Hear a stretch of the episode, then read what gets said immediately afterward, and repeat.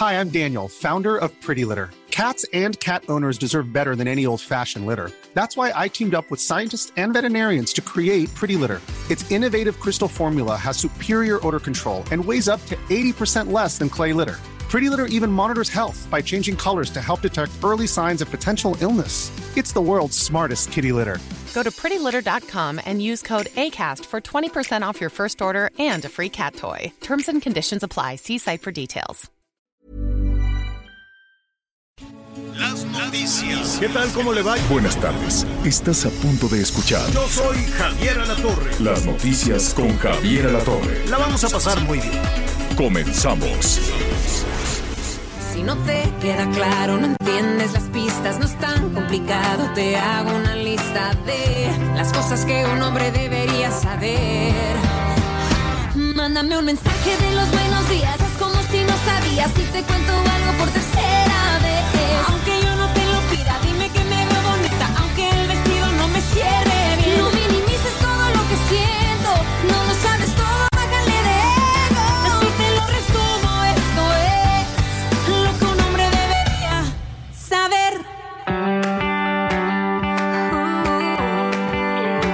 Muy bien, qué gusto, qué gusto saludarlo con esta canción.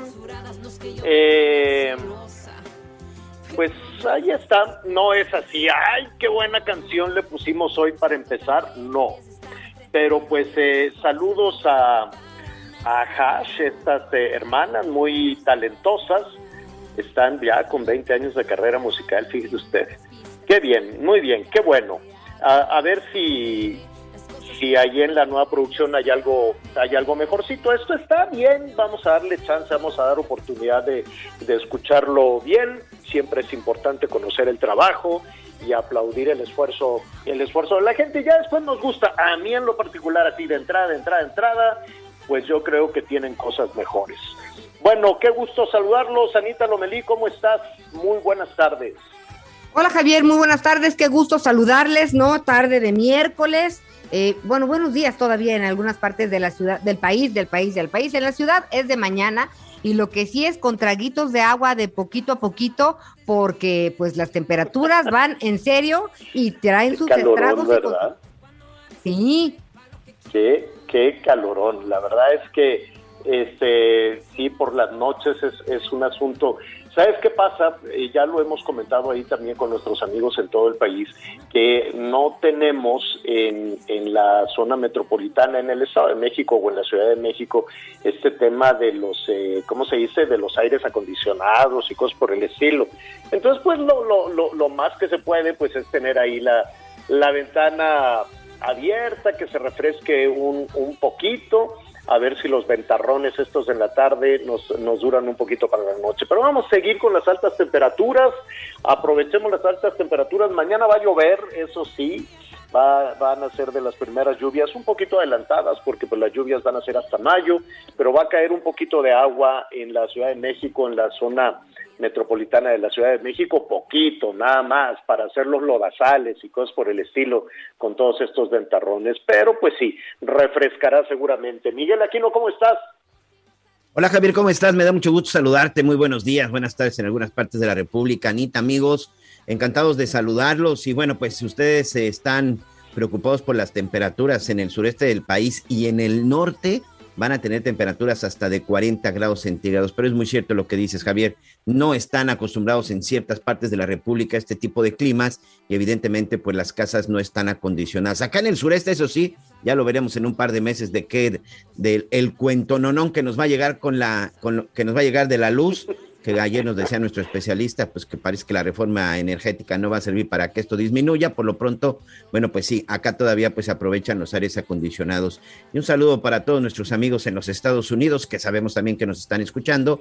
Gracias a todos nuestros amigos en el estado de Texas, en la zona de Chicago, en Arizona. Gracias, gracias por todos sus mensajes que nos dicen acá también. Está haciendo mucho calor, señor.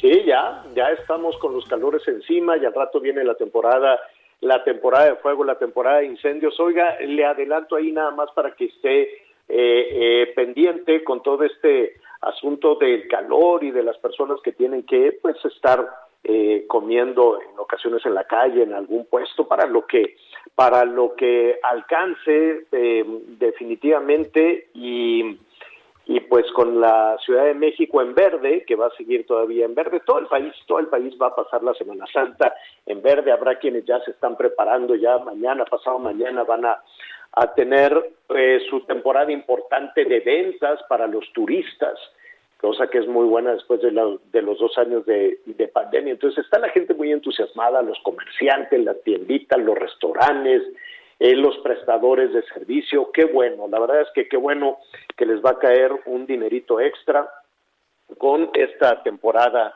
de, de, de, vacacionistas, pero con el calor, mucho cuidado con la comida, dónde anda comiendo. Entonces, eh, al ratito, mire, vamos a, to a tocar eh, estos temas con la doctora Olivia López, eh, secretaria de Salud de la Ciudad de México, pero bueno, sus comentarios desde luego lo podemos extender a todo el país. Seguiremos en verde, ¿eso qué significa? Que ya la vacación, ya todo el mundo puede besarse, abrazarse, estar sin cubrebocas, eh, eso, eso puede significar el verde. Yo creo que va a ser la primera vacación desde el 2019 donde pues las personas puedan disfrutar más a gusto del sitio en el que estén, qué medidas se pueden tomar y qué puede pasar, cómo podemos identificar este pues los buenos alimentos, porque ya vienen las enfermedades gastrointestinales y no debería ser este complicado, no debería de ser difícil, pero desafortunadamente en un país como el nuestro, pues una enfermedad de esta naturaleza, la deshidratación en los niños o en los adultos mayores puede ser fatal. Así es que hay que tener muchísimo muchísimo cuidado. Hay cosas, mire, entre que la pandemia ahí la tienen los chinos enfrente y nosotros ya dijimos adiós, que te vaya bien, viva la longa, ya no hay nada. Bueno, vamos viendo este, a eso súmele las altas temperaturas, a eso súmele pues que de pronto no están en algunos negocios con la capacidad de mantener los alimentos frescos, en fin, no baje, no baje la guardia. Vamos a estar con el tema del agua. Saludos a nuestros amigos de Nuevo León. Ayer este tuvimos oportunidad de platicar con Samuel García, el gobernador de Nuevo León, me dio mucho gusto saludarlo. Le dije, "Oye, pues te estuvimos ahí hablando para ver si es cierto esto de la Constitución de que vas a meter a la cárcel a, a los que te anden ahí buleando, ¿no? Si alguien habla mal del gobernador a la cárcel. Me dijo, no, yo no puse esa disposición, en fin. Entonces eh, quedamos ahí muy muy formales de poder de poder platicar. Estuvimos platicando también con el gobernador de Chiapas, saludos a Chiapas, este con el gobernador de Quintana Roo, con eh, el gobernador de Querétaro, de Yucatán, a todo dar, Mauricio Vila de Yucatán, saludos. Este, francamente con, con, con todos, Anita, fue una gran oportunidad que tuvimos de platicar ahí con todos los gobernadores. Estaba también eh, Marcelo Ebrard. La que no fue es esta, la jefa de gobierno de la Ciudad de México, ¿eh? No, Sí, no tuvimos que- mucho chance de hablar con ella. Sí, no, no, no la pudimos ver, pero pues bueno, va a estar Seguramente hoy en está el ocupada con el evento de hoy en el Monumento a la Revolución. En el Monumento a la Revolución estará a las 5, ¿Qué- pues qué va a en haber en apoyo a la reforma eléctrica. Ah, Ha, ha a citado la- ahí a... Así es, a la reforma la- eléctrica. Y de paso a la revocación de mandato, ¿no? Digo, pues Que ya hay un que tema en la revocación de la ley, mandato, pues sí. ya de una vez.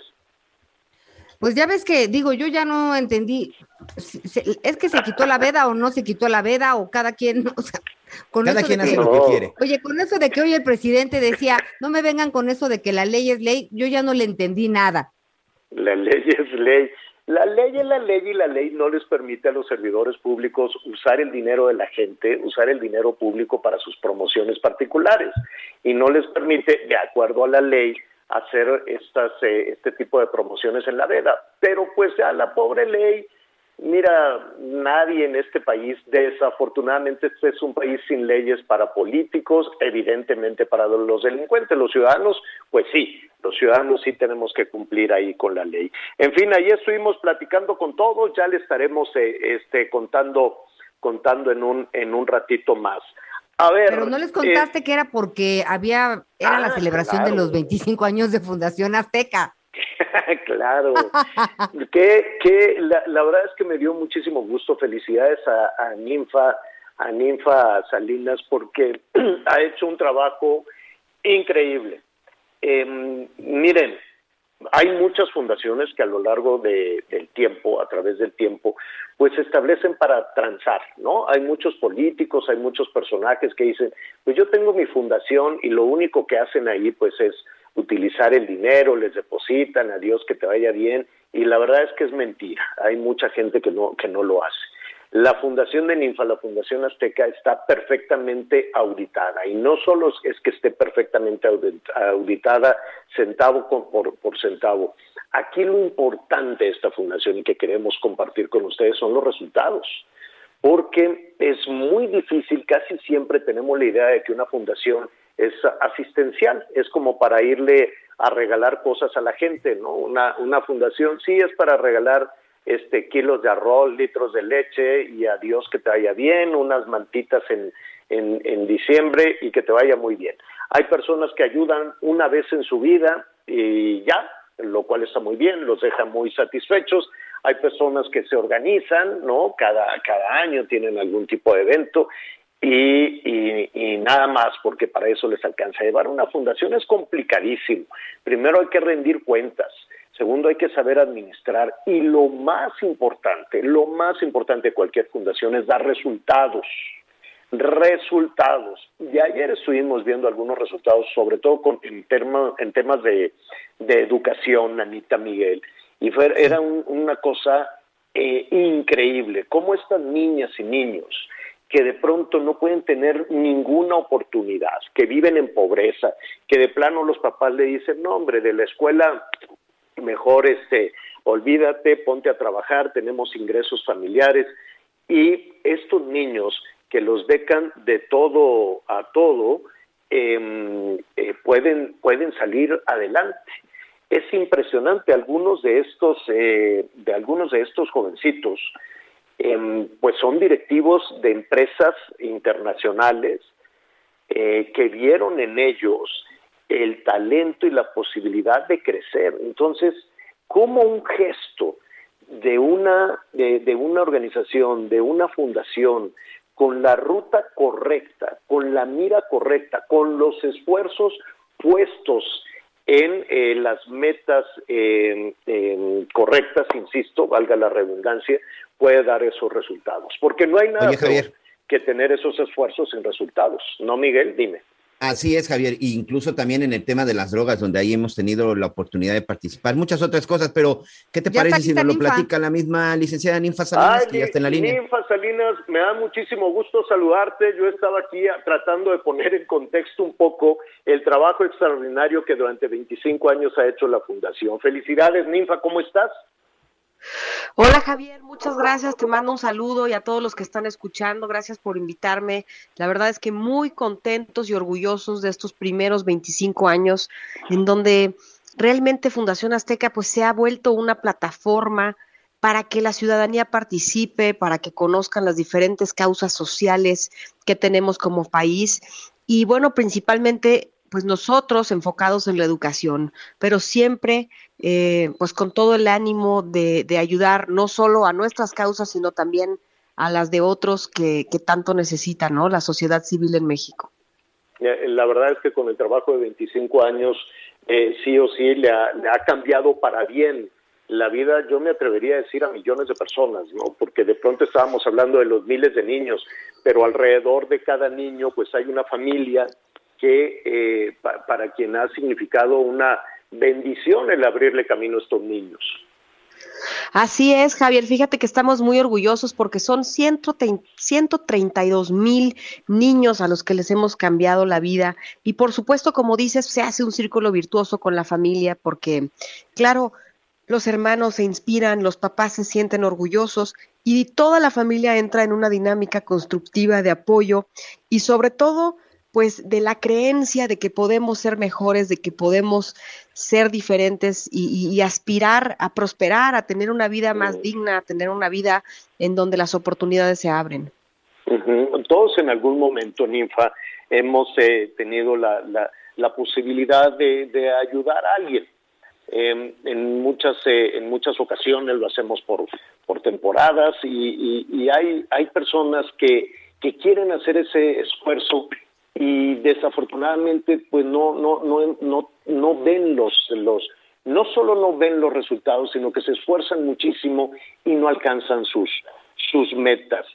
Cómo hace cuál es el mecanismo de una fundación como Fundación Azteca para no quedarse únicamente en el intento solidario de ayudar a alguien sino ver resultados Mira, qué interesante lo que platicas. Yo también pienso como tú que la gran mayoría de la gente quiere ayudar y no sabe cómo, porque es difícil, en realidad no sabemos cómo organizarnos. Entonces, lo primero que hacemos en Fundación Azteca es que tenemos dos tipos de proyectos, proyectos de corto plazo que se pueden hacer en una jornada, digamos, de un día. Por ejemplo, invitamos a sembrar árboles. Este, te, te puedo decir que hemos sembrado 50 mil hectáreas, lo que equivale más o menos a a 13 mil estadios de fútbol, o sea, es una cosa bárbara. Y eso porque han participado casi 50 millones de individuos en jornadas cortas de un sábado o de un domingo junto con sus familias.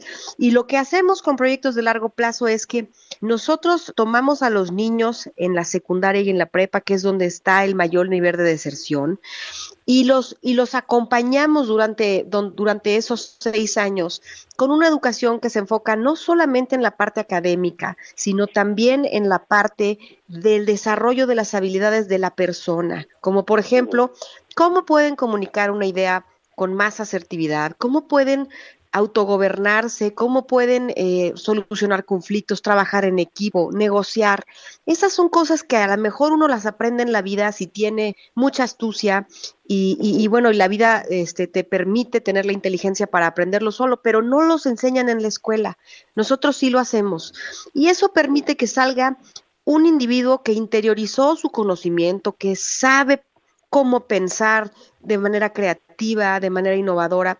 Y entonces estos individuos no solamente son extraordinarios académicamente, sino que como están muy bien formados, salen el 90% de nuestros niños con una beca completa a las mejores universidades de México. Y es así como estamos viendo el desarrollo del niño desde que empieza en su adolescencia hasta que termina, ¿no? Ya muy listo para su vida profesional. Y nos enorgullece tremendamente porque tenemos alrededor de 13 mil graduados y hoy tenemos una capacidad en nuestras escuelas para 11 mil niños. Estamos en 15 planteles en México y uno en Guatemala. Así que pues realmente es el trabajo pues de muchos años de ver cómo mejorar el modelo educativo. Qué increíble. Ninfa Anita Lomelita quiere preguntar. Anita. Gracias, Javier. Ninfa, pues es un gusto saludarte de nuevo. Y ayer escuchábamos, y lo mencionaba Javier hoy al inicio del programa, lo importante que es el trabajo de estas fundaciones y más importante aún la transparencia con la que se manejan. Porque nosotros, por ejemplo, eh, pues como ciudadanos, en, en, mi caso, en el caso de Javier, pues de Miguel, apoyamos, ¿no? Y vamos y depositamos y podemos seguir la huella de nuestro dinero. ¿Es correcto? Ay, eso que qué bueno que lo mencionas, Anita, porque fíjate que nosotros estamos muy orgullosos de que eh, hemos trabajado de manera muy intensa en el gobierno corporativo de esta fundación para que sea una fundación transparente y para que podamos rendir cuentas sobre a dónde se va cada uno de nuestros y entonces tenemos además la certificación del, ISO 37001. Somos la primera fundación en México que tiene esta, esta certificación que precisamente avala, digamos, todo lo que tiene que ver con transparencia, anticorrupción y sobre todo la rendición de cuentas. Y eso nos permite construir relaciones pues de muy largo plazo porque la gente tiene confianza y sabe que su dinero va a llegar rápidamente al mejor destino y, y, y eso es algo que no solamente lo decimos de dientes para afuera, sino que lo sostenemos con todas las, las, eh, pues las acciones que estamos haciendo al interior. Por ejemplo, tenemos un comité de auditoría que está liderado por un externo, el contador Tomás Ruiz, que es el director de la Facultad de Administración eh, eh, en la UNAM. Entonces, esta, esta invitación a externos a participar, pues nos hace una fundación más confiable, mucho más transparente y nos enorgullecemos mucho porque esto nos pone también eh, en, la, en la posibilidad de acceder a fondos internacionales. Ahora también estamos certificados por el PNUD, que es el Fondo de Naciones Unidas, para, para poder recibir este tipo de donaciones. Y esto nos enorgullece porque pues es la manera que tenemos de acercarnos a través de la vida de más las niños mexicanos. Eh, felicidades, Minfa. Es un trabajo extraordinario, un trabajo con todo tu equipo. Eh, y, lo, y lo más importante que, que decíamos, comentábamos antes de, de, iniciar la conversación contigo, es un trabajo con resultados. Y eso es, sí. es lo, lo más importante, ¿no?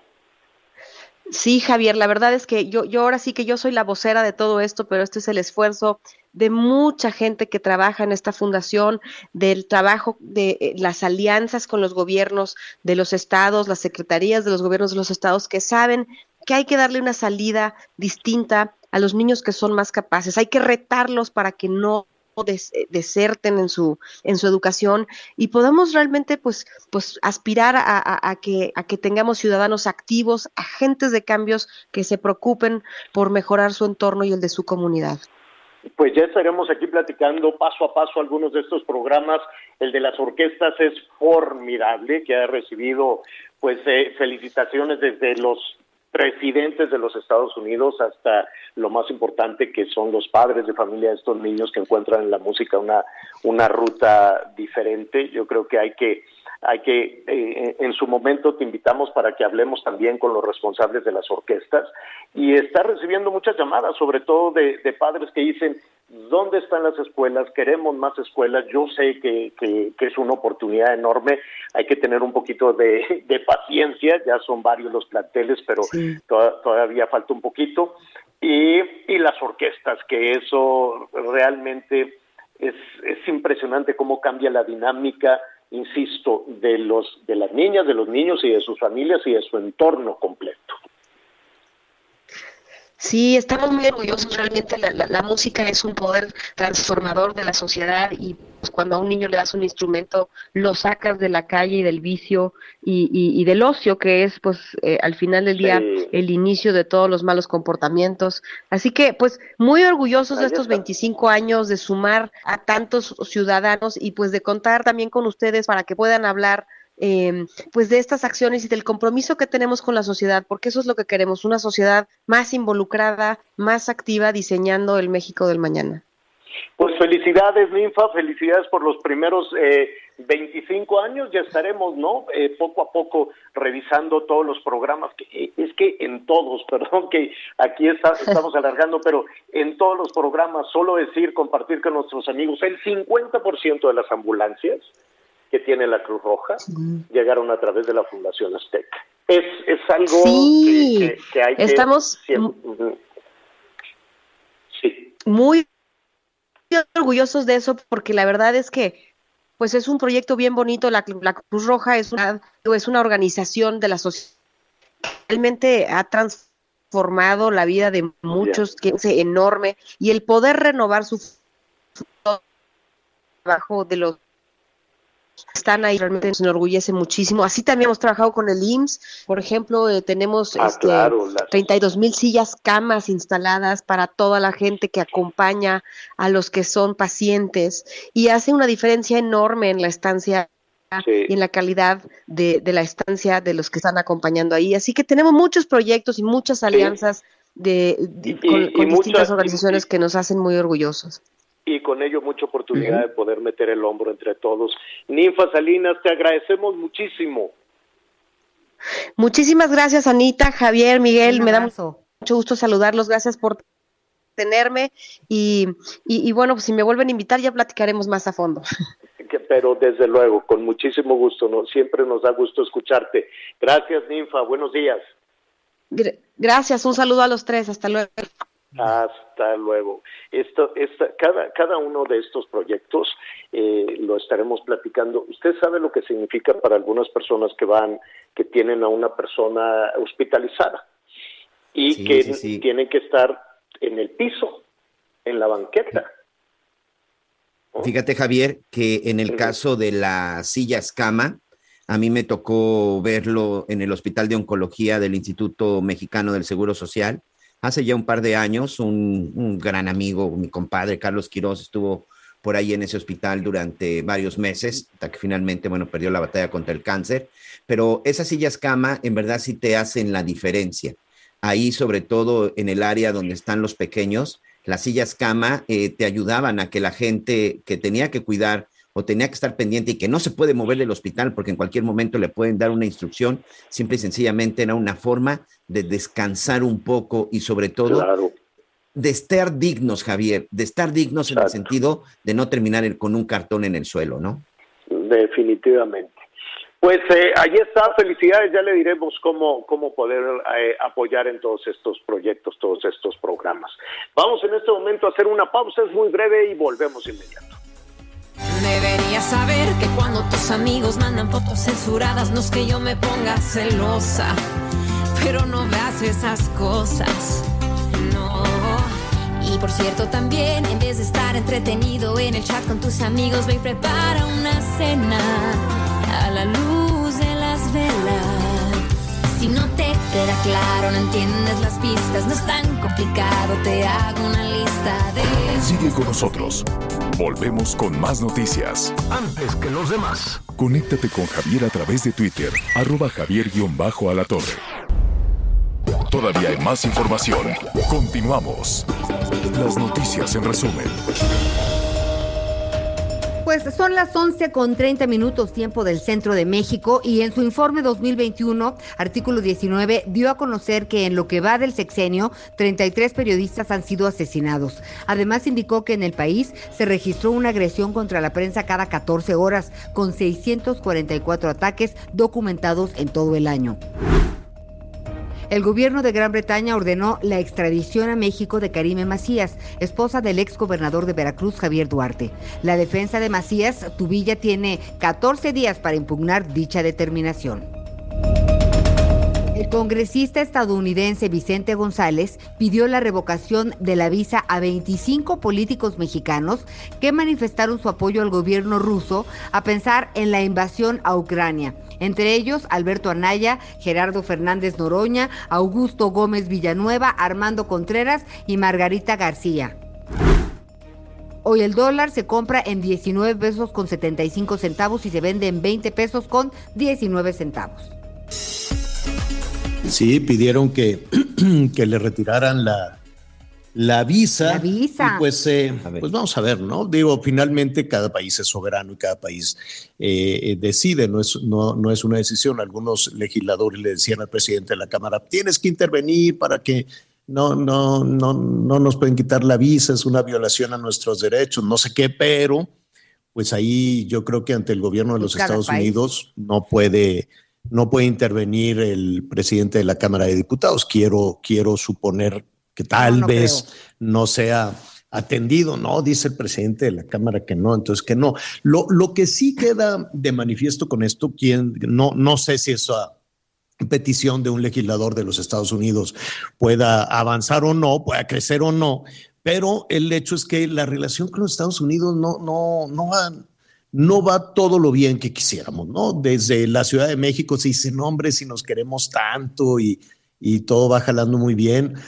Ah, México recuperó, eso sí, eh, en, en, los números es real, México recuperó el lugar como el socio comercial número uno de los Estados Unidos. Y aún así le seguimos dando de patadas a, a este tema, ¿no? A México, al gobierno mexicano, en definitiva, no le cae bien su principal socio comercial no sé si cómo va nuestra relación con Venezuela o nuestra relación con, con, Perú, con Bolivia, con. Pues esa va a todo dar, ¿no? Mándeme. no, me refiero comercial, económica. Con Cuba, con Perú, con Bolivia, pues va muy bien. Pero, pero comercialmente nos beneficia. Ah, Hay inversión importante de estos países, generadora de empleos hay un comercio generoso, un comercio importante como el que tenemos con el, principal eh, mercado consumidor? Creo que no. Entonces es... Es, es, eh, es más ideológico la unión de este bloque, ¿no? Es, es complejo entender por qué no queremos una buena relación con los Estados Unidos. Y esto viene a colación porque pues han sido muy claros los mensajes. John Kerry vino y dijo, a ver, estamos preocupados por las inversiones eh, eh, norteamericanas en México y son inversiones que vienen y que generan empleos y que ellos dicen las reglas del juego establecidas en el TEMEC, en el Tratado Comercial, son estas. Y esas reglas del juego sirven en cualquier lugar del mundo, no nada más en México, no nada más en Estados Unidos, para tener un juego claro. Es el mismo juego que quieren los inversionistas mexicanos cuando venden sus productos allá, los productores de, de berry, los productores de tomate, los eh, exportadores de aguacate, los exportadores de atún, del acero, de la industria automotriz, los que mandan los carros armados en México, quieren reglas claras y que no se las cambien como Trump en su momento, ¿no? Que dijo, ah, México te voy a castigar y te voy a poner aranceles. Entonces México dijo, no, en el Tratado de Libre Comercio viene estipulado que no, no, para eso sirven los acuerdos para eso sirven los pactos, para tener reglas claras. Entonces vienen los Estados Unidos y dicen, oye, nos quieres cambiar las reglas del juego y eso nos tiene preocupados. Lo dijo Ken Salazar, lo dijo John Kerry, lo dijo Catherine Tay en una carta, pues sí, un tanto ruda que le mandó a Tatiana Cloutier y le dijo, oye, tú estás violando los tratados comerciales con esta iniciativa que tienes de reforma energética y ahí están en juego este, inversiones muy importantes y le puso número, 10 mil millones de dólares, que es un mundo de dinero. Y Canadá también le dijo, y Canadá también le puso número, otros 10 mil millones de dólares. Yo no sé si a México nos sobra ahorita el dinero para decir, pues toma, chango, tu banano, ¿no? Toma tus este, 10 mil millones y adiós que te haya bien. Y ya no quiero ser el socio comercial y ya no te quiero vender nada, no te quiero vender aguacates, no te quiero vender carros, no te quiero vender los productos de la industria maquiladora, se lo voy a vender a otros. Al cabo tengo muchos amigos, no lo sé, probablemente. Pero de que insisten todavía en hacer esos señalamientos. La carta que le envió a Tatiana Cloutier, al ratito se la, se la vamos eh, a leer, ella es la representante comercial de los Estados Unidos, fue muy clara, le dijo Tatiana, ustedes están violando los acuerdos establecidos en un acuerdo que abarca a Canadá, a Estados Unidos y a México. Y cómo, vaya, no es que de pronto digan agarro mi dinero y me voy, no, el gobierno de los Estados Unidos podría buscar en, sería un proceso muy largo, irse a tribunales, eh, en fin, y buscar la manera de cobrarse ese, ese, dinero con aranceles o de cualquier otra forma. ¿no? Oye, Javier, pero en su carta a Catherine Tay, ella dice, mira, aquí en una traducción, la carta está en, inglés, pero más o menos eh, hay un párrafo que dice, consideraré todas las opciones disponibles bajo el TEMEC para atender estas preocupaciones, a que cada quien que lo interprete como quiera. Por lo tanto, insto a su gobierno a que suspenda estas acciones preocupantes y asegure que los derechos de los inversionistas y exportadores de Estados Unidos están protegidos. Este párrafo es muy claro. Con tú dices, eh, no sé, no sabemos si van a terminar en los tribunales. Pues aquí esta funcionaria del gobierno norteamericano dice que van a utilizar todos los recursos y entre los recursos está precisamente el asunto de los tribunales. Aseguran que esta reforma está violando el acuerdo, señor. Ahora, lo que también es cierto es que Estados Unidos no puede venir a tronarle los dedos a ningún funcionario mexicano. Lo que también es cierto que las decisiones que tome el gobierno mexicano, claro, pero, las decisiones que tome el gobierno Pero ahora sí que la ley es la ley. Y, y hay un acuerdo que firmó México que firmaron las dos partes. Este es el tema. En este caso, las tres, porque también Canadá ayer se lo advirtió y también lo, lo dijeron, que ayer me llamaba mucho la atención el canciller Marcelo Ebrard cuando salió de Palacio Nacional, solo hizo referencia a que Justin Trudeau, el primer ministro de Canadá, había hablado con el presidente López Obrador para invitarlo a participar en esta colecta para los alimentos en apoyo a Ucrania, pero no había comentado nada, que el tema principal había sido también la preocupación del primer ministro con el tema de la reforma energética y también la preocupación de la, del dinero de los inversionistas canadienses, sobre todo en lo que tiene que ver con las energías renovables. Son dos y Canadá también. Creo que ayer estuvieron muy presentes y de los cuales sí debemos de tener mucha atención. Canadá también le puso número, ¿no? Canadá también habló de, de 10 mil. Ahora, ah, probablemente sea un tema de comunicación, quiero yo pensar. ¿No? Probablemente sea un tema de conocimiento, de tener una verdadera eh, certeza de cómo viene esa reforma. Si de aquí a algunas horas, algunos días, porque se supone que esto estarían trabajando eh, en los próximos días y durante la Semana Santa, si habría algunas, algunas modificaciones, que es una decisión soberana. ¿No? Lo tiene que, decidir México, no, no puede intervenir, aunque así lo pretendió John Kerry, no puede intervenir, me queda claro, ningún, ningún grupo de trabajo norteamericano, pero ellos pues, también cuidan, ¿no? dicen, oye, a ver, tenemos un acuerdo internacional que dice esto. Y digo que probablemente sea un asunto de comunicación porque pues, también el presidente dice que no es verdad, ¿no? Lo he dicho una y otra vez y esta mañana también dijo, no hay nada que estemos haciendo que esté violando los acuerdos este, comerciales, como lo dice Estados Unidos. Y así dijo, no es verdad lo que dice John Kerry, no es verdad lo que dice Ken Salazar y tampoco es verdad entonces lo que está diciendo Catherine Tay, que es la, la representante comercial de los Estados Unidos. Entonces cada uno, ¿no? El gobierno mexicano dice, no, es mentira. El gobierno de Estados Unidos dice, sí, estás violando el tratado comercial y pues eso puede llevarse, puede extenderse a un diferendo que, pues mire, puede castigar a muchas otras empresas.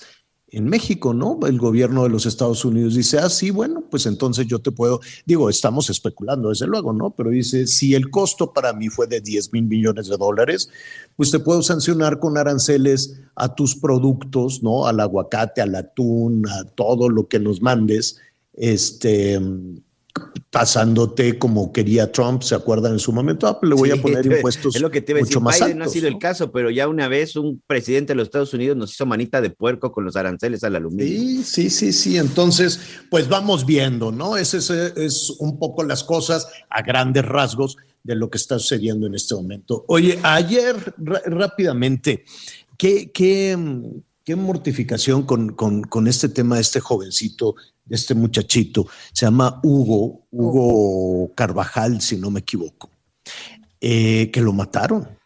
Y los papás están desesperados porque los papás dicen que saben quién fue, quién, quién mató a este jovencito. Y eh, para llamar la atención de la Fiscalía del Estado de México, bloquearon una de las vías más importantes, el periférico norte, y estrangularon una buena zona del área metropolitana de la, de la Ciudad de México. ¿Por qué lo hicieron? Por una, eh, por, un tratar de, obtener la atención de la fiscalía. Pero ¿qué fue lo que sucedió, Miguel, en este caso? Comencemos con el fin de semana, Javier. Hugo Carvajal Amaro, un chavo de 15 años de preparatoria, quien quería estudiar medicina, acudió a una fiesta junto con un grupo de amigos a la zona de Gilotzingo en el Estado de México. Hoy, bueno, se dice sí, una fiesta clandestina, que al final, para mí eso creo que sigue sin tener importancia. El hecho es que... No, era una fiesta, punto. Era una fiesta, una fiesta en donde los chavos llegaron, pagaron 100 pesos para poder ingresar. Posteriormente, durante ya el calor de la fiesta y seguramente con el calor de las copas, eh, unos sujetos intentaron sacar a Hugo junto con su grupo de amigos, un grupo de sujetos que fueron los que se habían encargado de organizar la fiesta. Uno de ellos, identificado como Mauricio, un sujeto, eh, se calcula que tiene alrededor de 35 años de edad, un sujeto robusto, evidentemente mucho 20 más, que Hugo. ¿Perdón? 20 años mayor que Hugo. Sí, sí, exactamente. Por eso quiero hacer referencia con la edad con el peso y con la complexión. Hugo, un chavo de 15 años. Este sujeto somete a Hugo para sacarlo, pero en el momento que intenta someterlo, literal, le rompe una botella en la cabeza. Esto le provoca una herida. El problema es que parte de los vidrios que salieron volando de esta botella se le incrustaron en el cuello a Hugo. Este sujeto todavía lo siguió sometiendo precisamente por el cuello, lo que provocó que la herida todavía fuera más profunda y que todavía fuera más extensa. Hugo cae ensangrentado ante los pies de su amigo, de sus amigos y de su hermano, quien también lo acompañaba. Este sujeto, después de lo que hizo, hay imágenes porque los chavos grabaron, hay videos que es por eso que nos damos cuenta, y creo que ahorita es importante regresar al tema de los videos, porque este sería el segundo caso en una semana que gracias a estos videos que se graban en el momento se logra identificar al responsable de un delito. El hecho es que este sujeto, Mauricio, tranquilamente, nadie intentó por detenerlo, nadie hizo nada por evitar que el sujeto se fuera, porque todos estaban más preocupados por la salud de Hugo. Llegaron las unidades llegaron las ambulancias del, del, Estado de México, lo llevan hacia el hospital. Lamentablemente, cuando Hugo llega a este hospital, ya había perdido la vida. De inmediato se dio parte a las autoridades, se solicitó que se hiciera una investigación. Lo, ¿Cómo el lo hirieron? Es que, o el enojo de la ¿Cómo lo hirieron? ¿Le, pegaron con la, botella? tienen el nombre e incluso el lugar en donde presuntamente vive el responsable y dicen que las autoridades de la Fiscalía General de Justicia del Estado de México no, no, han hecho absolutamente nada. Ahorita precisamente antes de empezar el noticiero hablaba yo con gente que se encuentra en el lugar y me decían que el subsecretario de, de Gobierno del Estado de México, Ricardo de la Cruz, que es el que ha estado, quien ha estado muy pendiente del caso, acaba de informar que hoy por la tarde, de nueva cuenta, eh, don Hugo y también su, su esposa, la señora Maurén, van a reunirse con el fiscal en espera de que les den más avances y sobre todo que les digan qué sucedió. Por lo pronto, para nuestros amigos que tienen que circular en esa zona, en este momento está libre el periférico a la altura del Parque Naucali. En este momento está libre, ese fue el acuerdo. Después de que regresen de esta reunión por la tarde, si no regresan con una respuesta satisfactoria, de nueva cuenta van a bloquear y van a bloquear por 48 horas ininterrumpidas hasta que no detengan a este sujeto. Hay un, hay un campamento por parte de amigos, por parte de la familia de este chavo de Hugo Carvajal. Hay un campamento a un costado, pero solamente están ahí en espera de que regresen los padres de Hugo de la reunión y saber qué es lo que sucedió. Si las autoridades no les dan la respuesta y los resultados que ellos esperarían, de nueva cuenta, hoy estarían cerrando el periférico en ambos sentidos y a la altura de Parque Naucali. Así que hay que estar muy pendientes de esto. Pero aquí el tema, Javier, es que es necesario este tipo de cosas, es necesario este tipo de hechos para que lamentablemente la, la, las autoridades tomen cartas al respecto. Estos señores, ayer yo escuchaba, ayer yo los veía, ellos simple y sencillamente están decididos a no ceder hasta que no sea capturado el responsable de haber asesinado a su hijo. Qué Creo que como padre de familia lo aplaudimos y creo que muchos haríamos todavía más, señor. Claro. Oye, ¿se sabe algo de este sujeto? Digo, se, se tiene identificado, sabe que trabajaba Sí, ahí, Mauricio, tienen el nombre, se llama todo. Mauricio, es un sujeto también de la zona del Estado de México. Aparentemente su familia y él viven en esta zona de Gilotzingo, pero bueno, hasta el momento no se sabe más. No se sabe si está el sujeto ahí, seguramente no es así, y más con todo lo que ha estado sucediendo. La cosa es de que pues en este momento pues las autoridades pues no han podido dar con el señor, a pesar de que se tienen pues ya todo lo necesario para detener. Oye, y, y rápidamente, ¿qué pasó con este señor? Eh, pues ya, que, que ya estaba, es un señor de, de edad, ya es un De señor de, de 71 edad años. avanzada, pero muy agresivo. Eh, este que iba en un vehículo resulta que iba con el hijo, y entonces es. el, el- el padre y el hijo le cierran el paso a otro vehículo con una familia. ¿no? Así, es, esto es. ocurrió, esto ocurrió en la zona. Sí, Anita. Sí, es que me daba mucha tristeza escuchar a la niña, era pequeñita, era, un, era su hija, ¿verdad? La hija de, Sí. de a quien agredieron. Llorar como lloraba, oye, y, y este señor, este, pues de 71 años, difícil de creer la agresividad. Así es, él iba acompañado de su hijo, un sujeto que hoy, bueno, pues ya sabemos que el, el señor tiene 71 años y bueno, sabemos que también iba con su hijo, un sujeto, si no me equivoco, de 43 años. El hecho es que ocurre sobre Circuito Interior Río Churubusco y el cruce con División del Norte. Por un hecho de tránsito, aparentemente ahí de que no se dejaron pasar o una situación por el estilo, que empezó desde el eje 3 Oriente hasta que finalmente lo intercepta y comienza esta agresión.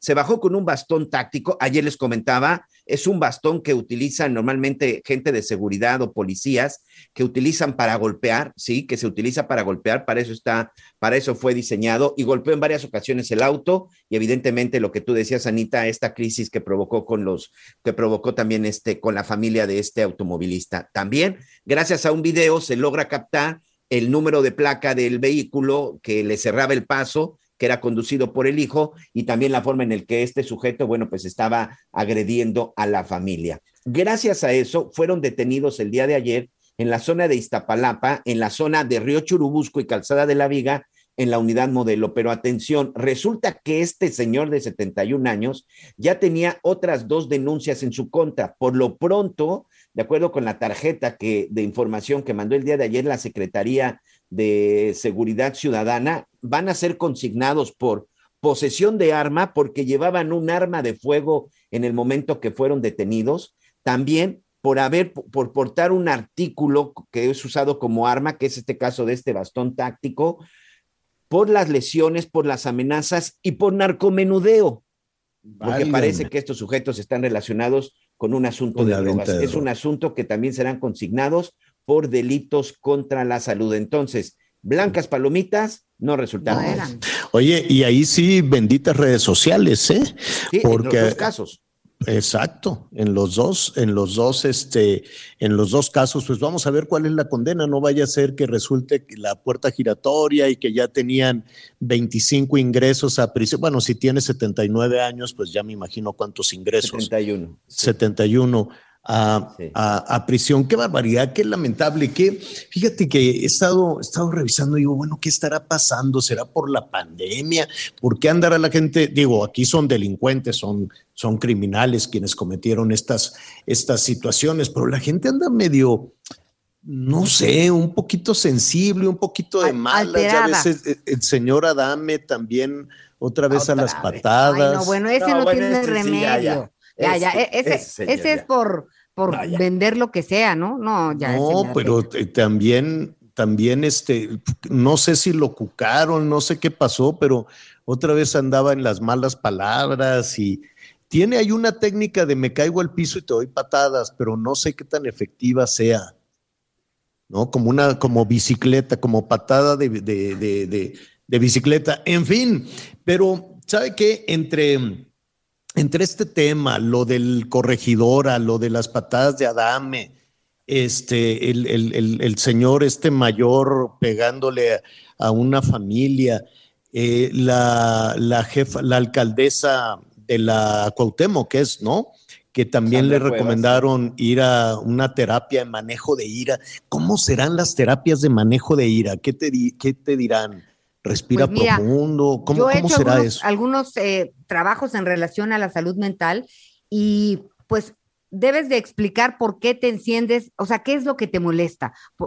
¿No? Es casi, casi como contar del 1, del uno al 10 antes de romperle la cara al de enfrente. Y en ese momento, tú cuentas del 1 al 10, empieza a bajar y empiezas a, a, ser un poco más razonable y a pensar que no es para tanto. Depende de la edad, depende de muchas circunstancias, pero la violencia es la peor de las consejeras. Entonces, sí es muy importante eh, acudir pues a algunas terapias que son a lo mejor en tres ocasiones que puedes platicar con algún experto y vale la pena, Javier. Y también fíjate que hay una cosa, hay personas que por por mala organización o porque a lo mejor no tienen el recurso, no comen bien. Si tú no estás bien alimentado y no estás también bien eh, eh, pues en relación a los líquidos, si no estás bien, estás mucho más sensible a que cualquier cosa te irrite. Entonces, son muchos factores que tienen que ver con que puedas reaccionar de una manera apropiada en las peores circunstancias. Mm. Claro, también tiene que ver con la educación, ya ese es otro, otro tema, pero sí hay muchos temas que tienen que, que, que tienen que ver con que estemos más sensibles. Fíjate que el otro día un conductor de Uber, tenía el radio eh, alto. Entonces le digo, ¿le puedo pedir un favor?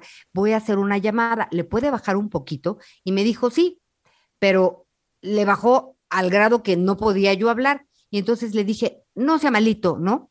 Y me dice, oiga, anda usted muy hormonal. Ay. Y yo, ¿qué? O sea, ¿qué? ¿Sabes qué? Y yo, bueno, y le dije, usted le apaga y yo no hablo. Le digo, oiga, ¿qué quiere decir? O sea, mucho gusto, encantada en conocerte. vamos una pausa y nos, y nos cuentas el desenlace del Uber. estoy hormonal porque te pido que le bajes tantito el volumen. Hacemos una pausa y nos cuentas el desenlace. Volvemos.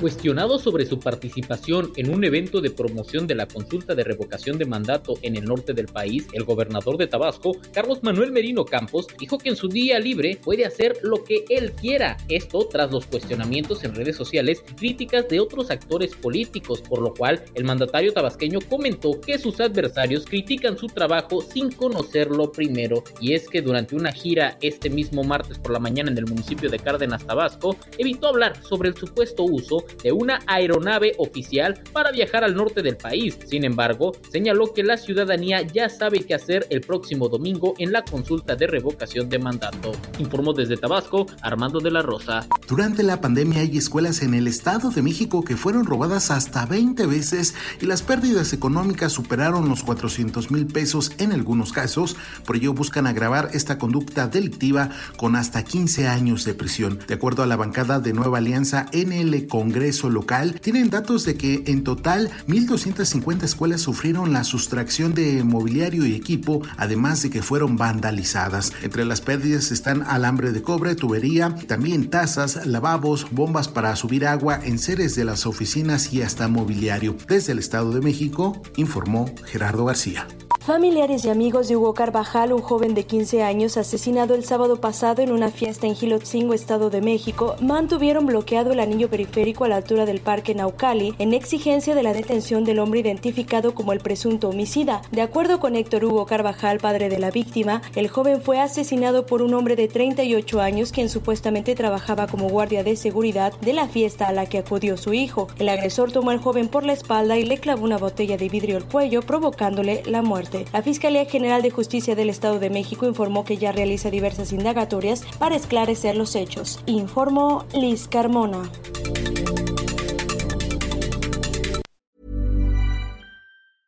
It's that time of the year. Your vacation is coming up. You can already hear the beach waves, feel the warm breeze, relax, and think about work. You really, really want it all to work out while you're away. Monday.com gives you and the team that peace of mind.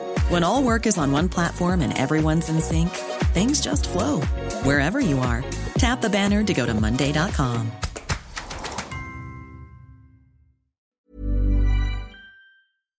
Toda la información antes que los demás. Ya volvemos. Conéctate con Miguel Aquino a través de Twitter, arroba Miguel Aquino. Todavía hay más información. Continuamos.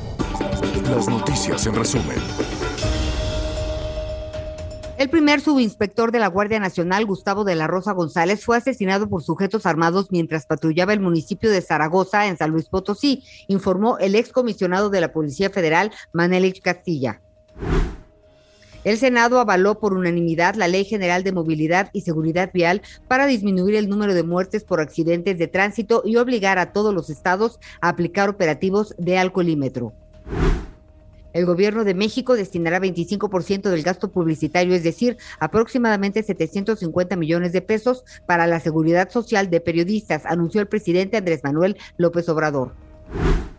Por tercera ocasión, la Junta de Coordinación Política de la Cámara reagendó un encuentro con la Secretaría de Educación Pública y con la secretaria Delfina Gómez para abordar la eliminación del programa de escuelas de tiempo completo.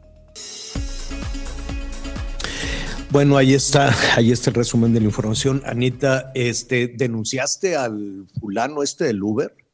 Que falta de respeto. O sea, ¿sabes que Yo le dije, oiga, eso es una agresión, ¿no? o sea, porque además no sabes qué, digo, qué persona tan simpática, o sea, la verdad era una persona agradable. Me dice, ¿cómo cree? Y le digo, de veras que sí, o sea, este, es una falta de respeto. El señor, el joven, ¿no? Todavía le explicabas. me dijo, pues, pues usted cree que es una falta de respeto, pues ahora sí que, discúlpeme. Y le dije, no, o sea, de veras es una falta de respeto, este, y no tenía, o sea, yo no te estoy agrediendo. Total, ya nos hicimos amigos, porque no tenía la menor idea me dice, bueno, es que cuando están hormonales es cuando están más sensibles, ¿no? Y le dije, oiga, usted busque lo que quiere decir hormonales. Claro, y este señor le falta información. Con eso. O, o, ha crecido en un entorno de violencia de género enorme, ¿no? Para él es normal. Lo cual está, lo cual está terrible. Exacto. Sí. Mm, mm. Oigan, bueno, pues, ¿qué te parece si para este nuestra no, bueno, es miércoles de salud, que hoy íbamos a estar con la, con la secretaria de salud, pero igual mañana, o para retomar este tema de, de, cómo es este control, cómo, cómo es la sentencia que tienes que ir a terapia para el manejo de ira o, o cosas, o cosas así, lo que Anita nos estaba explicando. Ya son, son muchos los casos en la calle, los políticos, bueno, en la Cámara de Diputados se dicen hasta lo que no, en la mañanera también hay, hay en ocasiones también algunas explosiones, algunas explosiones de, de ira, en la entrega de los Óscares, Will Smith fue a agarrar a cachetadas a la gente. Y dicen, bueno, pues por ahí alguien dice, no, pues es la alimentación, es la pandemia, así somos o qué está, qué está sucediendo verdaderamente no es bueno, ¿no? Vivir con ira, eh, pues debe ser un asunto, un asunto este, terrible y sobre todo si no está bien identificado y saber si eso se cura, si eso se quita. Oiga, eh, la falta de cuando las personas están deshidratadas, ¿no? La falta de agua, pues yo creo que también puede tener efectos anímicos, como los temas de la alimentación. En fin, estaba por ahí leyendo eh, también algunas investigaciones en términos de salud pública en los Estados Unidos, donde también están relacionando los eh, destellos de, ira a un tema de, alimentación. Ya lo estaremos eh, tratando, pero Em, si la gente está deshidratada, pues puede tener también algunas afectaciones. Hablando de deshidratados, ayer estuvimos platicando, ya le comentaba, con el gobernador de Nuevo León. Sí, él está apoyando también esta iniciativa del presidente de pedirle a los este, gobernadores, de, perdón, de pedirle a los empresarios pues que se mochen con el pozo, ¿no? Que temporalmente, vaya usted a saber lo que significa temporalmente, eh, que pues, se pueda disponer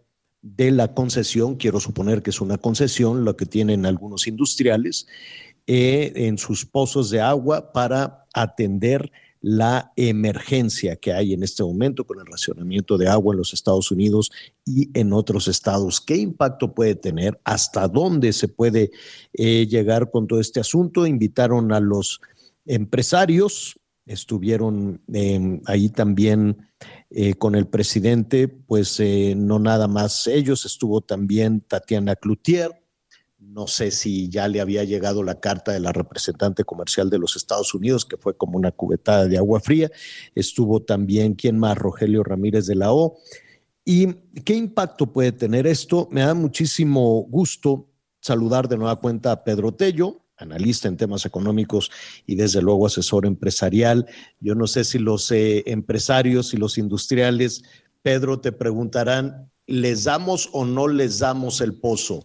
¿Es una obligación o les pueden quitar la concesión? ¿Cómo estás, Pedro? Javier, qué gusto saludarte. Muy buenas tardes y gracias nuevamente por el favor de la invitación.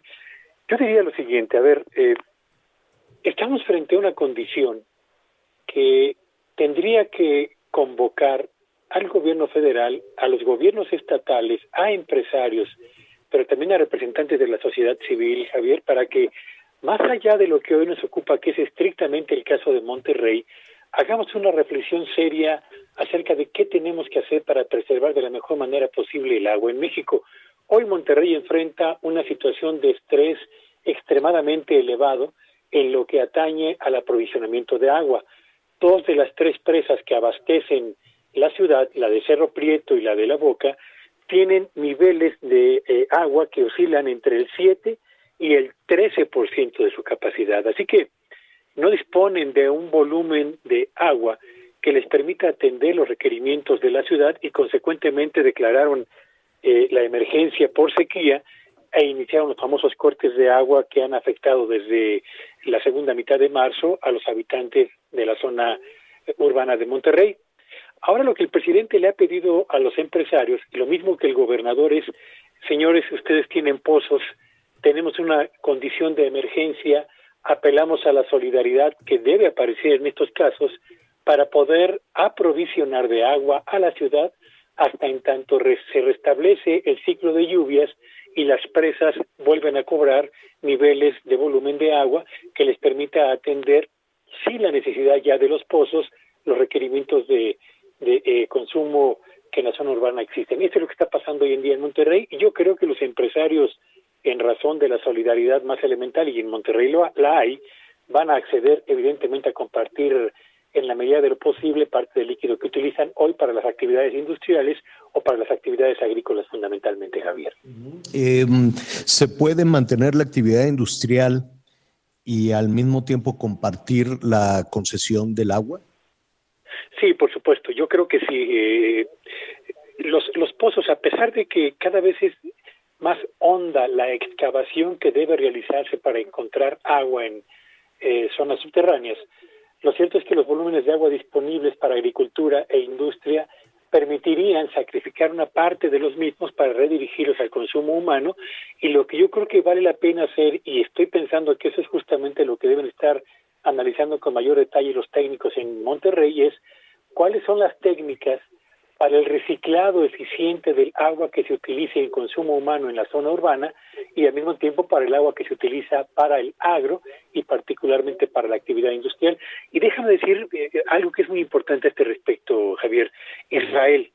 Israel es el país en el mundo que tiene el nivel de eh, la mayor eficiencia en el reciclaje de las aguas subterráneas que utiliza una vez recicladas para el riego agrícola con gran eficiencia a efecto de que recupera en cada ciclo cerca del 80 o el 85% del agua que extrae de aguas subterráneas para beneficio de las actividades económicas y por supuesto para evitar que el problema del agua se convierta en un asunto de emergencia como lo es ya hoy en día en México. Así que eh, no solamente hace falta la solidaridad de los empresarios, sino también pensar cómo vamos a reciclar el agua que utilizamos para evitar que estos problemas se conviertan en algo cada vez eh, más grave de resolver y cada vez con mayor emergencia para las autoridades locales. Y seguramente la experiencia eh, de, los industriales, bueno, pues es un activo importantísimo, el agua. Y en ese sentido, pues debe de haber inversiones, es, decir, no es únicamente la concesión, es ver cómo ser más eficientes, cómo ser más eficaces con esa, con esa concesión. No así en la parte pública, Pedro porque también es cierto que obra que no se ve con este tema de las fugas, pues no es tan redituable electoralmente y tampoco es así desafortunadamente en el tema del campo, donde estamos muy lejos todavía de la modernización y de ser eficientes, es en donde se nos va cada vez más, más agua en la producción de un aguacate, en la producción de lo que tú quieras, ¿no? Sí, por supuesto. Fíjate que datos del INEGI nos presentan con especial claridad la radiografía del uso del agua en México. 76 de cada 100 litros se consumen en la actividad agrícola y en la actividad ganadera. 76 de cada 100 litros. Desafortunadamente, buena parte de esa actividad agrícola y ganadera se realiza con técnicas que son muy poco racionales en el consumo del agua y donde el reciclaje de la misma es francamente inexistente. 14 de cada 100 litros se utilizan para consumo humano y aquí el problema de las fugas, Javier, que quienes los escuchan podrán corroborar eh, con gran facilidad, sigue siendo uno de los grandes desafíos que tiene México. No hemos invertido en la infraestructura necesaria para poder tener al día nuestras redes de aprovisionamiento de agua y solemos llegar tarde a reparar las fugas y a veces a hacerlo mal, lo que significa que evidentemente el desgaste o el, eh, el desaprovechamiento del vital líquido se mantiene en niveles muy elevados. 5% o 5 de cada 10 litros los consumen las termoeléctricas y 5 de eh, cada 10 de cada 100 litros, perdón, los consumen también la actividad industrial. Así que tenemos en el campo y en la ciudad los dos grandes desafíos que hay que atender en el corto plazo, cómo racionalizar el uso del agua y cómo reutilizarla de la mejor forma posible. replanteando la inversión y modernizando el campo y, llevando toda la tecnología necesaria y dando pues la, la, educación, la certeza. La, la, gente, las mujeres, los hombres del campo saben cómo hacerlo producir, pero también hay que ayudarles con tecnología y con conocimiento, ¿no? Para ser, para ser más eficientes. Pedro, eh, te, robo, te robo un minuto más. No sé si leíste la carta de Catherine Tay eh, que envió a Tatiana Cloutier, la representante comercial de Estados Unidos, que en, pocas palabras le dice, oye, este, nos podemos ir a juicio si ustedes no respetan el tratado comercial y esto podría tener afectaciones por 10 mil millones de dólares. ¿Qué opinas? Desde luego, fíjate que es interesante, lo comentaba yo ayer en este espacio, en materia de la relación comercial entre México y Estados Unidos y teniendo en la mesa, en el centro de la mesa, el debate en torno a la reforma eléctrica, los norteamericanos pasaron del lenguaje diplomático que es muy terso, que es muy suave, que va entre líneas, ya a un lenguaje que es mucho más directo porque no perciben que en el gobierno de México exista disposición efectivamente para analizar con seriedad aquellos puntos de la ley eléctrica o de la reforma eléctrica del presidente de la República que van abiertamente en contra de lo que nuestro país y este propio gobierno suscribió en la modernización del Tratado de Libre Comercio con Estados Unidos, hoy conocido como TEMEC, particularmente en lo, en lo concerniente a las cuestiones de energía y medio ambiente. Y eso lo que significa es que Estados Unidos le ha dicho a México, muy bien, este, respetamos la soberanía con la que tú te conduces, pero si esto pasa, no vamos a quedarnos con los brazos cruzados y vamos a defender evidentemente a las empresas de nuestro país y vamos a exigir el cumplimiento de los compromisos que tú suscribiste en el tratado con eh, Estados Unidos y con Canadá. Aquí hay dos cuestiones. Una, o es un problema de interpretación en la que la parte mexicana dice, no, yo no veo ninguna violación al Tratado de Libre Comercio, o em, no pasa nada, no respeto el tratado, es como no respetar la veda electoral, como no respetar una serie de, situaciones, porque eh, representa una manera de pensar distinta a la actual. ¿Cuál de las dos cuestiones crees tú que esté sucediendo? Eh, eh, mire, yo creo que estamos frente a un problema de enfoque del gobierno de México. En el ánimo por fortalecer a la Comisión Federal de Electricidad, avanzaron en disposiciones legislativas de, con tal profundidad que tocaron puntos que eh, México había establecido como compromisos en el tratado con Estados Unidos y con Canadá y en el interés por impulsar este reposicionamiento de la Comisión Federal de Electricidad como dominante en el mercado de la generación, distribución y comercialización de electricidad, lo que están haciendo es crear el marco propicio para violar lo, suscrito en el TEMEC. Y, yo diría solamente para quienes nos escuchan, Javier, ustedes recuerden que cuando empezó esta administración, las amenazas de Donald Trump de eh, eh, anular el, el Tratado de Libre Comercio obligaron al gobierno de México a sentarse en la mesa a negociar unos términos que permitieran la, mantener la vigencia del tratado por la importancia que tiene la economía de Estados Unidos para México. Hoy, paradójicamente, es el gobierno de México el que decide ir adelante, incluso, con, incluso contra lo que él mismo suscribió para mantener la relación comercial con Estados Unidos. Pues eh, yo, yo no sé si, si se percibe alguna consecuencia o no, veremos qué se resuelve en los, en, los siguientes días, ¿no? Yo, yo entiendo que el gobierno de los Estados Unidos no puede intervenir en una decisión soberana del gobierno mexicano en la redacción de, estas, eh, de esta reforma. Em, no sé si efectivamente se le cambiará un poco más que de, de una coma, pero esto probablemente se sepa al concluir la Semana Santa, ¿no, Pedro? Sí, sin duda alguna. Yo creo que este jueves, el día de mañana, vamos a tener más luz acerca de lo que se va a aprobar, por lo menos en la Suprema Corte de Justicia, porque tengo la certeza de que la iniciativa que está en la Cámara de Diputados no va a pasar porque no dispone de los votos suficientes para poder eh, llegar al Senado y posteriormente a los estados de la República para su ratificación.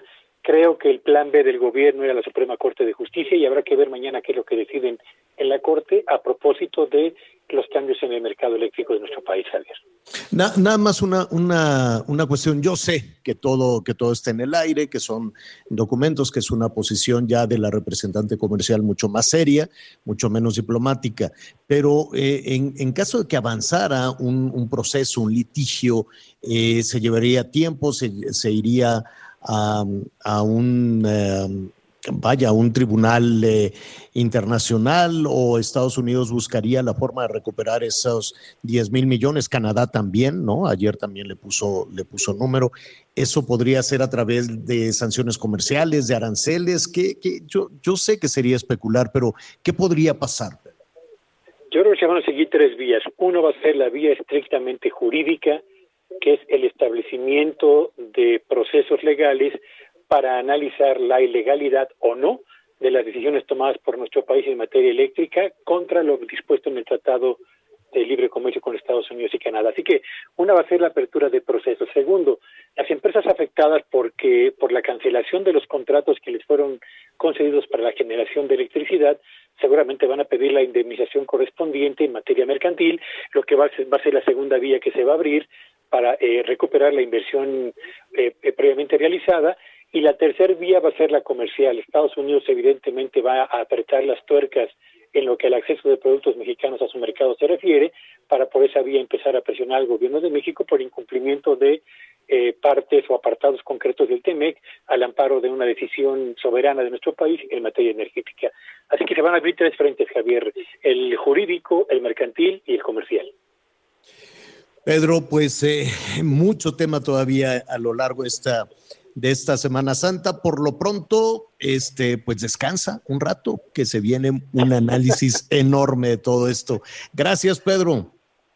Siempre es un placer, Javier. Muy buenas tardes a todos. Tus redes sociales, eso sí, seguramente vas a descansar, pero haciendo adobes, ahí te estaremos leyendo. Seguro que sí. Sígame en Twitter en arroba Petello Villagrán y que sea una espléndida tarde para todos. Gracias, para ti también es Pedro Tello Villagrán. Bueno, son los temas que están ahí en el ambiente. Oiga, fíjese que me dijo este Murat, el gobernador de este de Oaxaca, de Oaxaca muy contento que ya viene de nuevo la Guelaguetza. No, no, no, sé si se interrumpió definitivamente, habían hecho ahí unos experimentos de poquita Guelaguetza, mucho Guelaguetza. Si usted no ha tenido oportunidad de, de, ir a los lunes del cerro, qué cosa tan extraordinaria. ¿Va a haber o no va a haber, Miguel?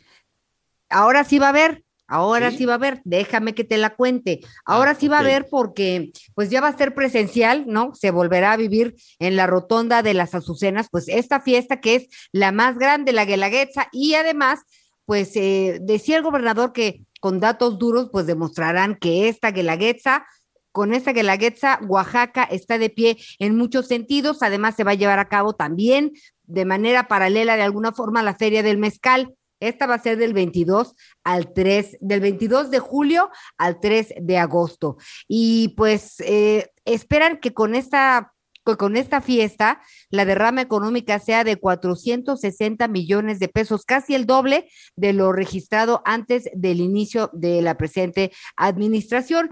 Y la verdad es que, Javier, ya se están preparando todos.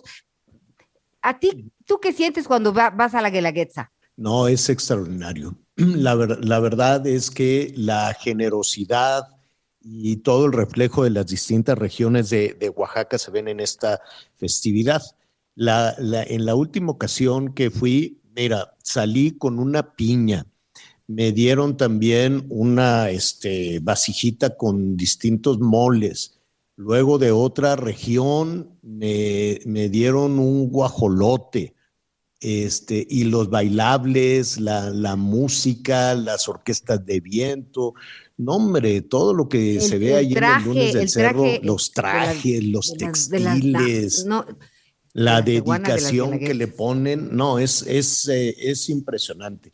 Yo sí voy a ir, nada más este, hay que organizarse. ¿Cuándo es? Pues la ¿Cuándo nos vamos? ¿De ahí cuándo iríamos? Juntos? Pues de ahí transmitimos. No, tú te quedas, Anita. Gusto. Es el 16 de julio. Ok. Empieza el 16 de, las fiestas de los lunes del cerro se celebran en la ciudad de Oaxaca, de Oaxaca a partir del 16 de julio. Pues eh, mira, tú te, te subes al cerro, no, tú te subes al cerro, Javier, tú te quedas en pues con el sargazo, Miguel, tenemos problemas con el sargazo, no puedes irte de Cancún y entonces y yo me quedo en la ciudad para que ya Javier este pues no diga, pero pero sí podemos transmitir desde ahí. Oye, este a Carlos Joaquín, muy amable y todo, dije, "No, no le voy a no le voy a arruinar el tema con el sargazo, pero vi unas imágenes. Es terrible. Terrible, Javier, terrible. La zona de Playa del Carmen, la zona de Tulum, eh, literal, me atrevo a decirles, es imposible meterte a la playa. Eh, hace unos días estuve precisamente en la zona, en la zona de Acumal, que pertenece al municipio de Tulum. Eh, traté de meter, de meter, de meter. Llegó un momento que el sargazo, la zona donde estaba el sargazo, estaba por encima de la cintura. Bueno, hoy uno de los graves problemas que tienen los hoteleros, que por supuesto tiene que ver con la Semana Santa, es que están recolectando el sargazo, pero no hay a dónde llevarlo, Javier. Ese es el problema que existe hoy, Anita. No hay a dónde llevar el sargazo. Nada más en el primer trimestre ya van 26 mil toneladas de sargazo.